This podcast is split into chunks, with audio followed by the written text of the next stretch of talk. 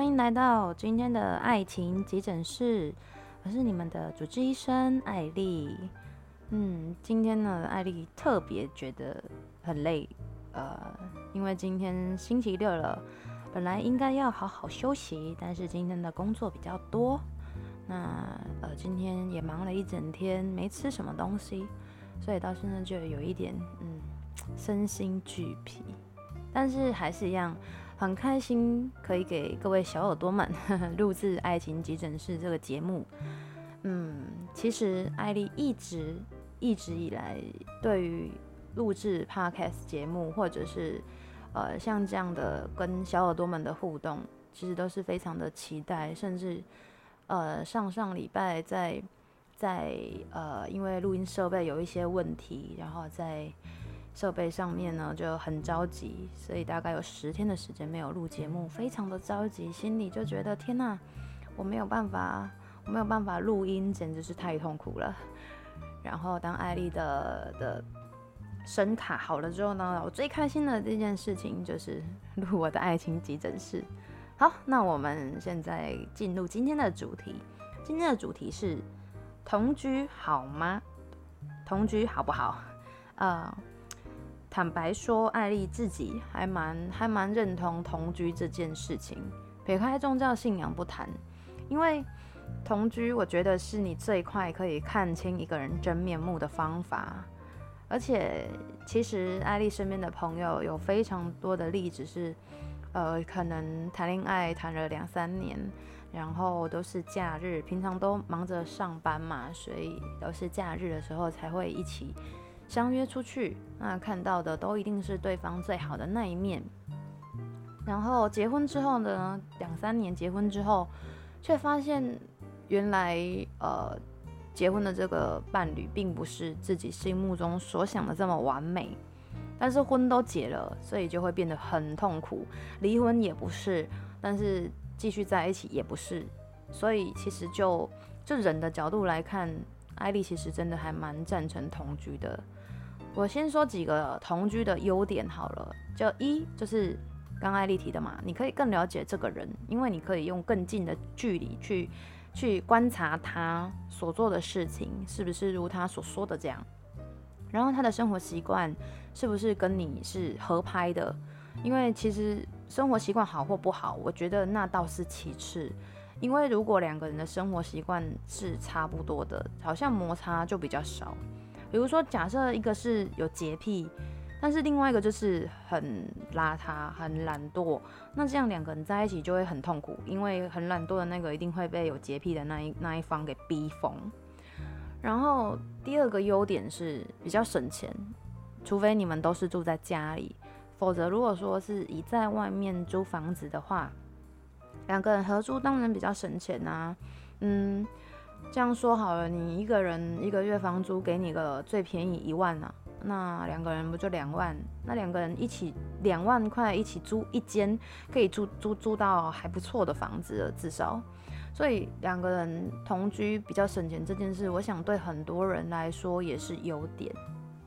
那第三就是减少减少。就是见面的时间成本，然后交通的成本。因为你想，如果你们没有住在一起，彼此要见面就要可能花时间呐、啊，可能花一点钱呐、啊。那如果住很远，那可能就还得坐高铁，就就是这样子来讲的话，其实是比较不符合经济效应了。而且放假时间又不是一放就是很多天，有时候。呃，服务业来说吧，就是一定得排休，那排休也不一定能连休，因为你还得配合其他的同事，所以有可能你这样一来一往的时间，有半天的时间，好几个小时的时间，你都在花费在交通上面，就没有办法可以好好跟对方相处。然后，呃，综合以上的三个很大的优点，算是同居里面。我比较会嗯在意的这三点里面，大概是可以近距离观察吧。你说你说呃花费花费交通时间呐这一些，我倒觉得好像呃对某些人来说可能还好，但是其实同居了之后你就知道你自己跟对对方合不合适。毕竟两个人的生活习惯差很多的话，真的很难相处诶。嗯，身边真的有蛮多的朋友，就是就是因为婚前没有住在一起，然后然后真的到婚后才发现这一个对象跟自己想要的并不一样，而且而且其实同居也是一种独立的表现，应该讲说同居你可以更清楚的知道说对方是怎样的人，比如说他是住在家里好了，那在家里肯定有父母帮他打点的好好的。那如果出来住在外面的话，就是很多事情都得自己自己来啊。而且同居，其实我不太建议搬到对方的家里去住。其实有很很多原因，是因为以前以前还小，不太不太懂父母讲的那个意思。但我现在发现啊，我我就很能理解父母为什么这样讲，就是说，就是女生啊，就是还没有结婚之前，尽量不要去对方的男方家里过夜。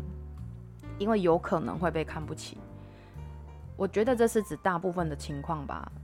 或许有的父母很很开开放、很开明，但其实大多数的时候，我举例说，如果我我我我我是呃我是男生好了，然后有女呃不要这样讲，我我我举一个比较贴切的例子，比如说我是婆婆好了，虽然我没有小孩，比如说我是婆婆，然后我的儿子带了一个女生回家过夜，不晓得我可能。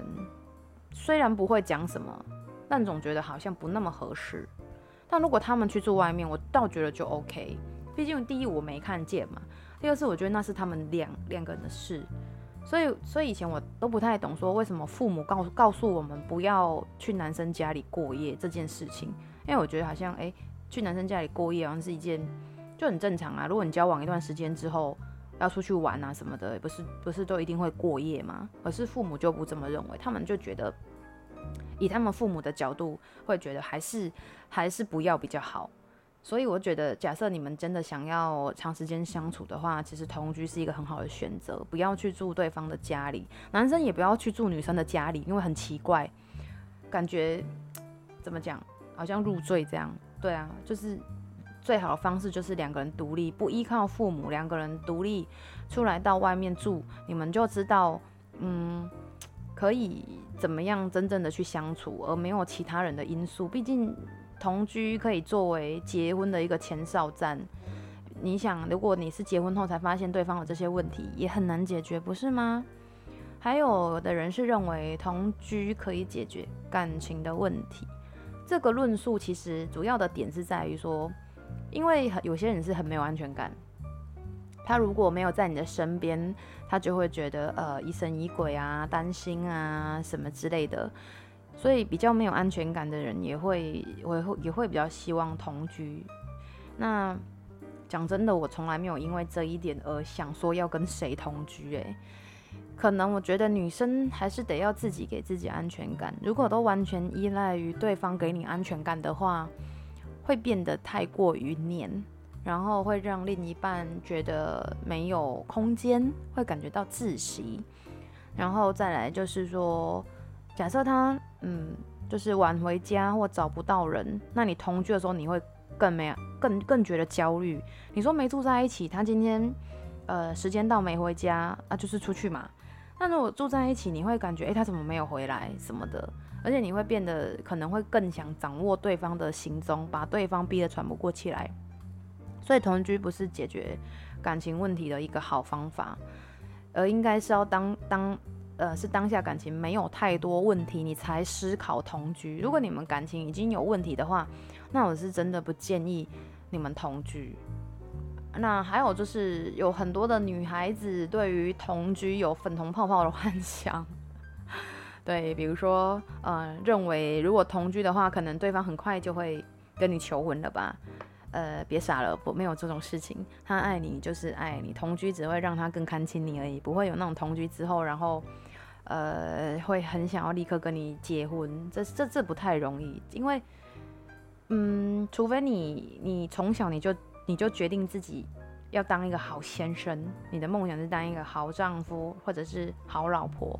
那你才有可能在同居的生活当中，让对方觉得，嗯，他应该要跟你求婚，否则的话，同居真的没有我们想象中的那么浪漫，别天真。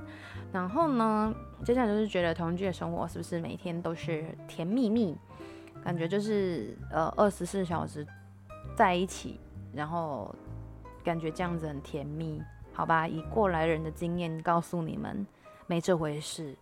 因为热恋期有可能，但热恋期过了之后，柴米油盐酱醋茶，好，就算你都没有柴米油盐酱醋茶，每天生活在一起，少了距离的美感，然后啊、什么吃饱了打嗝啊，对不对？肚子胀了放屁，这种事情都是很现实的问题啊。你难道我们都以为女神都不用放屁吗？不用吃饭吗？吃喝拉撒总是要有的。那如果你有点距离，有点美感的话，你就会觉得哦，什么都是好的。那如果每天在一起的话，久了也会变成一种习惯。所以同居之后生活甜蜜蜜这件事情是不会。其实，对，同居真的是很一很现实、很现实的问题。还有就是，呃，到底是谁要来同居的时候，谁要负担负担家里的开销？比如说一些水电费呀，啊、然后网络费呀，呃，房租啊，甚至小到沐浴乳啊等等这些事情，应该由谁来负担？这边我会建议，其实是由两个人共同出一笔钱来负担是最好，因为毕竟你是同居，又不是被包养。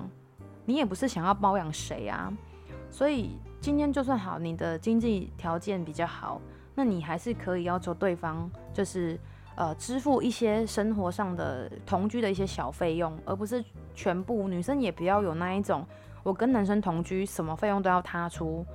对，你又不是被包养，为什么什么费用都要他出呢？我觉得女生还是要有一点点独立自主吧，经济独立，人格才能独立，好吗？经济一定要独立。我们没有想要比男生更强，但照顾自己也是必须的。还有就是同居会变得没有自由，因为我刚刚讲嘛，对方会开始想要掌控你，然后管你的一切。那吃饭、睡觉、出门都一起，然后渐渐的，你可能没有自己的交友圈，然后出席任何场合都是两个人一起。对呀，其实我也遇到过这样的问题呢。嗯。每天出去都在一起，就会被认定说：哎，你们两个怎么不管去哪都要在一起？没办法，你住在一起啊，工作在一起，怎么有办法可以不住在一起？也没办法，但是就是会失去自由。啊，曾经听过一句话，就是：哎，爱情诚可贵，金钱价更高。哎，是这样吗？啊，忘记了。哦，对，若为自由故，两者皆可抛。所以自由真的很重要。如果自己连一点自由的空间都没有的话，其实会非常痛苦。所以，就算你们同居了，也请给对方保留一点空间。同居还会遇到一件事，就是原本你自己一个人，可能你知道东西可以这这这边放那边放，然后你觉得空间很大。尤其是女孩子，衣服超多，鞋子爆多，包包也很多。但如果两个人加在一起的话，你知道那东西会有多可怕吗？大概就是房子爆炸的那一种样子吧。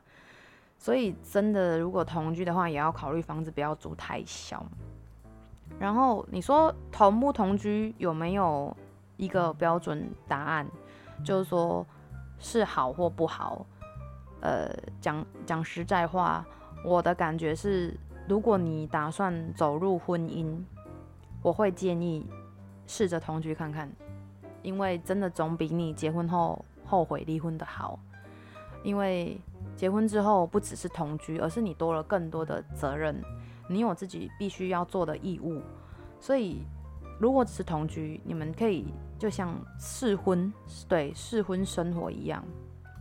情侣一开始热恋就舍不得跟对方分开，分分秒都想要同居，觉得这样每天在一起很好，想象很美好，但现实很残酷。住在一起，很多生活中的大大小小的事情都可以让你们吵架吵不停。而这时候，我们这些女性女女性朋友们就可以去看看她真实中的她是怎样，她可以呃包容你到什么地步，然后你可以容忍她到什么地步。因为，嗯，当我们住在当我们住在一起，就没有我们想象中的那么美好了。第一，同居啊。并不是每两个人天天腻在一起做各种事，真的别误会。更多时候是各各做各的事。你在一起时间久了，可能彼此就是互互相忙自己的事情，打电动的打电动，划手机的划手机，追剧的追剧，绝对不是那种你你划手机，他在旁边陪着你一起划手机，或者你在打电动，他在旁边陪着你打电动，这种事情呢，可遇不可求，好吗？然后第二就是女生的手头发，呃，好吧，我们女生就是很会掉头发，如果你有洁癖的话，你真的要考虑清楚，就是同居这件事情，因为可能你的客厅、浴室，然后地板、厨房随便都能看到女生的头发。如果你不能接受，你也要考虑清楚。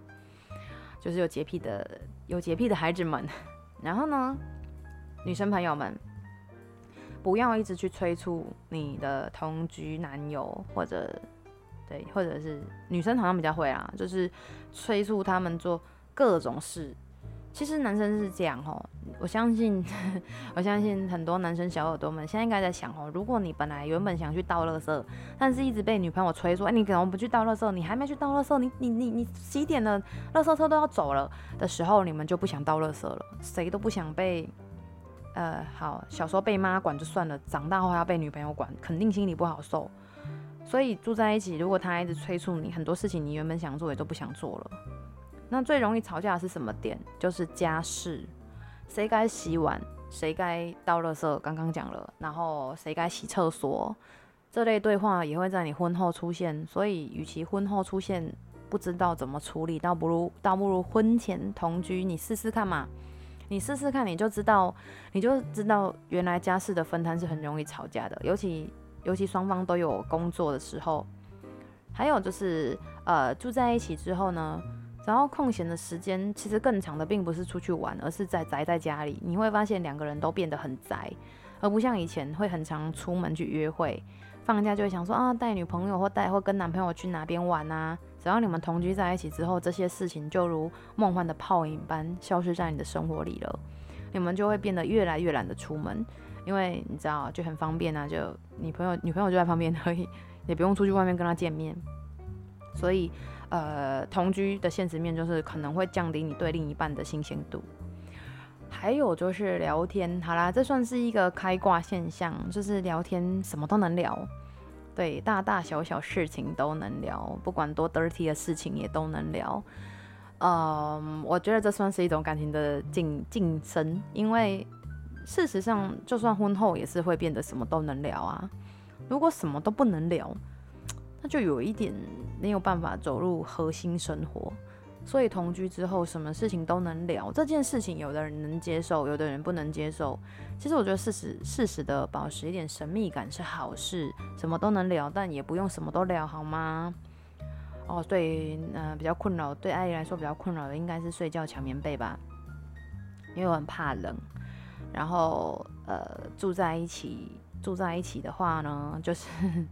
天气冷的时候会抢棉被，嗯，这是一个很大的困扰，所以请大家各自准备一条棉被，不要半夜抢棉被，很冷呢，被冷醒不好受。还有同学会遇到什么吵架次数？刚刚讲了，吵架次数会变很多，会因为一些小事吵架，谁开灯，然后牙膏怎么挤，都会吵架。对，这现实的生活你难以避免，所以才说才说同居是婚姻的试金石啊，婚前的试金石。然后我觉得，另外这接下来这个对对对男生来说是一件好事，因为女生都会爱保养，所以当你当你跟女朋友同居之后，你就会可能就会变成一个娘炮，不是啦，就是你可能就会变得喜欢保养，会擦化妆水，会敷面膜，这是对男生的一大福音。然后呢，第十点就有点矛盾，就是有时候觉得对方很烦人。但有时候又觉得他有他有他在很好，比如比如说打蟑螂这件事，我超怕小强的。我如果自己一个人住的话，我觉得我可能要报警，请警察伯伯来帮我打小强，太恐怖了，你知道吗？那同居就是他可以做你不敢做的事情。那假设有人问啊，那如果我的另一半也怕小强怎么办？换一个吧。啊，没有啦。如果你的一半也也也也也怕小强，那怎么办哦？那你们就去买一点绝啊，把蟑螂蟑螂赶走。你就尽量一开始的时候就先问吧。如果你怕小强，怕的要死的话，没办法，因为我真的很怕。我的另一半可以怕小强，他但是他必须为了我勇敢。没错，每个人都有怕的东西，所以必须得先搞清楚对方怕怕怕怕的东西是不是刚好是你怕的，这很重要。那有时候就会觉得跟他在一起很烦，因为每一天都看着他，都没有办法看什么其他的，只能看着他，所以你知道，就是看久了就会生厌。可是我觉得这是一种，这是一种，有时候是一种情趣，看久会生厌。那你结婚后还不是得看他一辈子？你总不能说，哎，我不想看你戴面具吧？所以我倒觉得看久会生厌这件事情是一种反反复复，就跟人的情绪一样，一下好，一下不好，一下好，一下不好，这你有一天会习惯。还有就是。还有就是梦想破灭的时候，就是如果你们没有住在一起，约会的时候，你看到他都是美美的妆化好了，然后男生就是穿得很帅，然后呢喷得香香的。可是你住在一起之后，你就会发现对方早上醒来那邋遢样，早上醒来口臭，各种臭，然后睡觉的时候说梦话、打呼，各种令人讨厌的一些奇奇怪怪事情都会发生。所以才说啊，同居真的是可以让你就是试一下婚姻生活是怎样。我觉得这真的蛮好的，因为你跟谁住在一起都是这样啊。你跟 A 住在一起这样，跟 B 住在一起不不不是这样吗？难道 B 就不会放屁吗？是一样的道理吗？就是还是一样，你会你会遇到的事情。所以其实就是这是必经过程嘛，别怕，这种事情久了就习惯了。然后家里的东西就对啊，变得特别多。刚刚讲了嘛，一个人的房子觉得还有空间可以放东西，两个人就觉得哇，Oh my god，怎么家里的空间都不够，需要换大一点。所以真的同居的时候考虑大一点的房子。然后同居之后呢，女生就会变成妈妈的角色，大多数的时候。然后男生就会变成，如果女生比较依赖一点。男生就会变成女生的爸爸，这也没办法，因为其实就是有一方一定会特别依赖啊，很难做到一个平衡点，不容易。不是说没办法，你必须得花很长的时间去调试，在对方脆弱的时候给他安慰，然后脆弱的时候你就要变得更勇敢，更更成为那个保护者。所以这是一种互相。如果都是单方面的成为怎么样的话，就很难坚持下去。毕竟。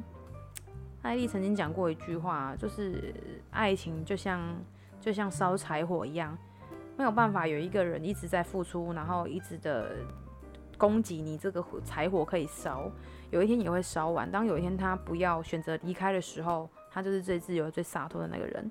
所以一段感情要经营的长久，不管你是尤其是同居，对，因为火会烧得特别快，你知道吗？所以尤其是同居，你更需要让对方有一种。取得一个 balance，就是不要只有一方付出很多。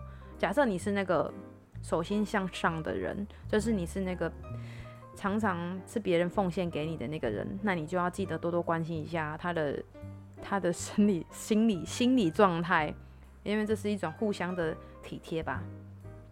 然后呢，哎呀，有一件事呢，艾莉真是不得不说啊，就是明明两个人分开，可能过得很好。各过各的，就是各过各的，过得很好。可是为什么两个人在一起就会没有办法可以更好？这个问题曾经也出出现在我的生活当中。明明我是一个很注重化妆师的人，那我的另一半呢，非常注重床布，对，是就是觉得床一定要非常干净，然后一定要呃怎么讲，是不能有一点沙沙的感觉。那我是那一种厕所一定要刷得很干净的那一那一种人。如果自己的话，什么东西都是香的，什么东西都是好的。但不知道为什么两个人在一起的时候，这些事情好像就变得没有一个人的时候那么在意了。艾莉常常会想，是不是只有我这样？诶，可是我发现好像身边蛮多朋友也是有反映过这个问题，就是一加一有时候不会是大于二，有时候可能会变成负的。那这真的需要去调试，而且这调试的时间。有的人很快，有的人很慢，就是你要看你们双方各自愿意为这段感情付出多少。还有同居有一个缺点，就是只要一吵架，就很容易处在分手的边缘，因为你们没有冷静的空间啊。你们住在一起了，吵架了，就非得吵出个什么，对吧？所以如果同居了之后吵架，就很容易说，不然我们分手，这真的是一个很大的弊病。奇怪，明明没有住在一起的时候不会这样想。可是为什么一住在一起，好像所有事情都变得被放大检视？就没有办法，好像可以给彼此一点空间，然后去思考刚刚为什么吵架，怎么解决。大多数住在一起的时候，就是一触即发，像家里放了颗炸药一样。所以，当你选择要同居的时候，就需要更多的智慧去处理这件事情。就是如果遇到争吵的时候，应该要怎么去处理？那当然也是有甜蜜的部分啊。甜蜜的部分就是，你早上醒来的时候，你就能看到对方。其实我蛮常会拿手机拍老公的睡脸，就是他在睡觉，我就偷拍他，因为我总觉得一个人睡觉的时候特别的可爱。就会觉得这时间非常的幸福。那其实这里啊，刚讲了，就是说同居的那些事情之外，也是要讲一讲同居的同居常会遇到的一些，嗯，我自己的心得总结啦。就是同居有时候会加速分手的速度。如果你没有同居交往，可能交往个一两年没事，你们还好好的，嗯，感情还是一样好。但一旦同居了之后，你分分秒想跟对方分手，他做什么你都你都看他不爽，你都会觉得他很有事，所以就常常会动动不动就想要呃就想要分手。然后呢，假设你跟你跟另一半同居，必须要考虑一些事情，呃。比如说你们两个人全天候在一起，然后你们还能够有话题可以聊，我觉得这个真的是不容易。但是有的人可以，我就可以，就是两个人二十四小时在一起，还有办法有话可以聊。工作在一起，我们还不是同居而已，我们连工作都在一起，然后每天还是都有新鲜的话题可以聊。就算都宅在家还是可以。我觉得如果你们可以做到这样的话，你们基本上已经先拿下十分了。然后第二个就是他有没有准时回家。他如果答应你，我觉得这不是每一次，但是就是假设十次里面至少也要有个七八次他能准时回家。如果他是跟你同居之后，然后然后他的交际应酬还是一样多，就算了。他答应你回家的时间却还没回家，我觉得你可能就要考虑，对这个地方你可能就要考虑，因为毕竟我刚讲嘛，我支持同居的原因是因为我认为这是一种试婚。宁可先试婚，也不要等到婚后再来后悔，就是要离婚。那你就想啊，你如果结婚后不能忍受他不准时，就是不能忍受他不准时回家，那你在这个时候同居的时刻，你就必须得要好好把关一下。还有就是，就算你们同居了，还是要保有情趣，就是送个小礼物，给个惊喜，甜言蜜语，然后抱抱对方。不要说同居的时候就消磨了你们对爱情的憧憬，然后还有对感情的那一种热度。同居只是试婚，并不是好。就算你结婚了，你也应该努力保持你生活当中的情趣，不要让不要让结婚变成是爱情的坟墓，因为那真的很糟糕。我相信很多人婚后如同水火，如果再选一次，这三辈子都不会想嫁给这一个人，所以需要好好去经营。同居也是。然后还有就是说，假设你同居之后，你们有请朋友来家里，也要看对方的反应，就是他有没有好好跟你的朋友相处这一些，那也都是你们考虑的点。但其实对爱对艾丽来说，这一点我比较没有的困扰，因为其实我本来就就不是一个那么喜欢请朋友来家里的人。嗯，总觉得家里就是自己的小空间吧，这跟同居也没有关系，纯粹就是自己并没有这么喜欢。啊，并不是不喜欢交朋友，而是而是没有那么喜欢，觉得自己这好吧，我就是觉得这东西可以怎么放啊，然后怎么怎么摆啊，怎么样，我就是自己可以可以拥有自己的空间，嗯、对，然后再来就是呃，男生跟你同居之后，或者女生跟你同居之后，你还想不想娶她，或者你还想不想嫁给他？因为这是同居之后你会考量到的。一些点，你同居，我相信，我相信不全然是为了省钱吧，应该也有思考到说，如果我跟他结婚了，我们婚后的生活会怎样？所以，当如果你同居了之后，你还是仍然想要跟这个人长相厮守，那我觉得你们真的可以赶快去结婚了。而且同居真的，你你的那个那个观察他的时期会缩短很很。很很大，那个幅度是很大的。你可能需要跟这个人交往两年，你才能知道说这个人是怎么样。但一旦你同居了很快，可能三个月你就知道他怎么样，半年就知道他适不适合你了。所以啊，艾丽这边总结就是，嗯，我自己本身本身是觉得可以同居，然后不要去住对方家里。然后同居的时间，你可以去更加的了解对方，对方其实也能更加的了解你啊，你就不用再把自己，呃，就是伪装的那么好，你应该用你真真实的样样子去跟对方相处，对方也用真实的样子跟你相处，哪怕有摩擦，你们也能够很快的解决。所以假设你现在正在思考要不要同居这件事，那艾丽在这边其实就是蛮赞成你们同居的。当然，我现在讲的是成年的孩子们。如果你还没成年，那请不要考虑这件事，好吗？就是正常交往就好了。好，那今天的节目就到这里啦。今天今天艾丽真的很随性，因为今天比较累，所以呢，基本上嗯，很很随性的在聊这个话题。希望能够对正在考虑同居的朋友们、小耳朵们有帮助。那我们下次见喽！明天休播，星期一见，拜拜。